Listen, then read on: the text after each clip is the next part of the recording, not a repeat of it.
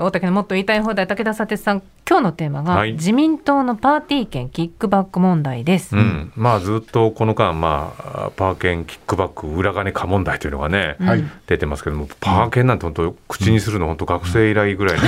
響きではありますけど。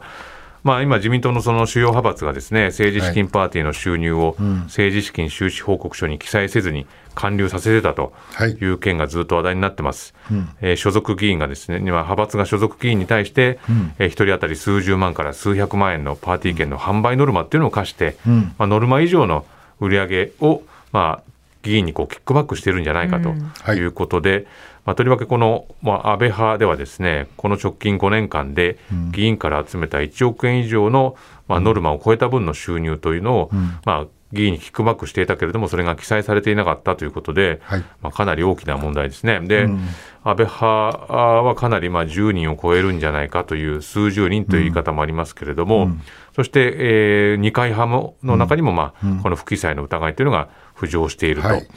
でこれそれぞれのまあ言い訳をですね並べてみるとかなりやばい状況にあるということが分かってくるんですが、うん、えー、まあ安倍派の松野官房長官が、まあ、昨日の会見で、政府との政府の立場として答えを差し控えるということを、まあ、6回繰り返したと、はい、これ映像で見ると本当にあこれ何も言いたくないんだな言えないんだなということが見えてきますけれども、うん、まあ、とにかくこういう質問された時って、官房長官っていつもそのご指摘は当たりませんっていうふうに言ってはぐらかしてたわけですよね。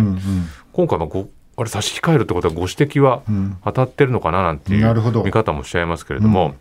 で安倍派のですね事務総長を務める高木国対委員長もですね、昨日ですねその、えー、会計には関わってないんで、何、うん、とも言いようがないっていう逃げ方したんですね、うん。うん、まあ、派閥のお金の流れっていうのを把握しているはずの事務総長が、はい、なかなかこう何とも言いようがないっていう言い方、自分が関わってないっていう言い方がありえるんだろうかと。なるほど。で岸田首相はですね、国民に疑念を持たれるとすれば遺憾でありっていう、あの例のね、まあその、はい、いやいや、もう持ってるよ、国民は疑念をっていう言い方をして、はいうん、ただ、まあその派閥ごとの問題なんでっていう言い方をしてるけれども、当然、彼自身は党の総裁なわけなので、まあ、党の総裁として、まあ、この言い分では、なかなか納得できないだろうと。うん、で、まあ、この件がまあ大きく動き出したのが、まあ、先週ですね、自民党安倍派の塩谷隆座長がですね、このキックバックの慣習について、そういう話あったと思いますというふうにポロッと言っちゃったと。で、その後に、5時間後でしたかね、また会見をして、あの撤回したいというふうに言ったと、いや、ちょっと前、あんた自分で言ったことじゃないかっていうことなんだけれども、そういうふうになっちゃったね、さっきなし、さっきのなしにしてって言ったけども、それはなしになるわけないんですけれども、まあ、これはまあ東京地検も動いていて、まあ、臨時国会が今月の13日が会期末なんで、このキックバックを受けてたり、まあ、ノルマを超えた分を裏金化してたりする、まあ、議員とかですね、秘書に対して、まあ、事情聴取をするのではないかというふうに今、検討されているというふうに言われてるんですが、はい、まあ、思い出すべきやっぱり昨年末、そのパーティーの収入を過小記載して、えー、裏金に回してたという、まあ、その裏、健太郎議員という方がね、いて、はい、まあ、その方、衆議院をこう辞職をして、罰金100万円、公民権停止3年間、この略式命令っていうのを受けてるわけですけども、はい、その時に岸田さんはですね、国会の場で、党のコンプライアンスの仕組みの中で党の信頼という意味で政治資金についてもまた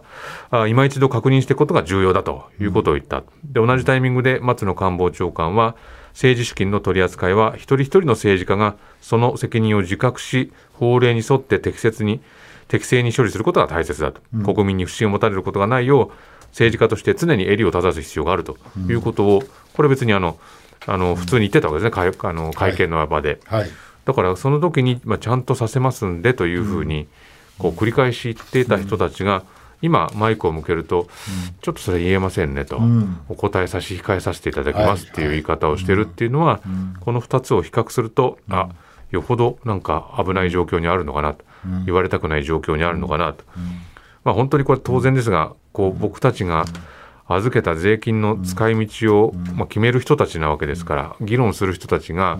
まあ、どういうお金の使い方をしているのかっていうのがわからない状況っていうのは、まあ、こういう不信感が高まる中では、まあ、何やっても受け入れられないわけですよね。まあ、とにかくお金の動きが見えないと。で、まあ、先々週あたりに話した例のその長谷博知事のね、はい、官房機密費を使って、まあ、IOC に20万円のアルバムを配って、まあ、招致活動に使ってたんじゃないかっていうような動きであるとか、あるいは今年もうなんか皆さんもちょっと忘れてるかもしれないけれどもあの2019年の広島選挙区で起きた買収事件の、はい、あの河井克行元法務大臣のメモの中に、うん、総理2800、菅っち500、はい、幹事長3300、余り100っていう文字があって、うん、まあ、菅っちとかですね、うん、二階幹事長、当時はね、まあ、幹事二階さんは否定したんだけども、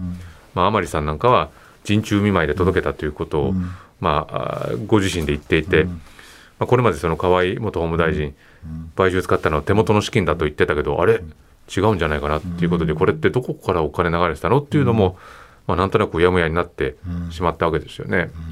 でこのやっぱこういう問題すごい多いわけですよ。はい、あのそれこそ桜を見る会のあの前夜祭の時のお金の話ってどうなったんですかとかっていうのは、おそらく彼らの中では結局逃げ切ったつもりっていうことでいるんでしょうけれども、だから今回もまあ疑われてもなんか逃げ切れるんじゃないかというふうに感覚が彼らにあるのかもしれませんけれども、うん、でもさすがに今回この同じような感じでいこうとしたら、うん、まあ、今政府の立場として答えを差し控えるっていう言い方を続けてますけれども、なかなかこれは聞かないですよね。国は、まあ、自民党は政党助成金160億円もらってますね、それなぜかっていうと、まあ、お金かかるから、そこを税金で賄いましょうと、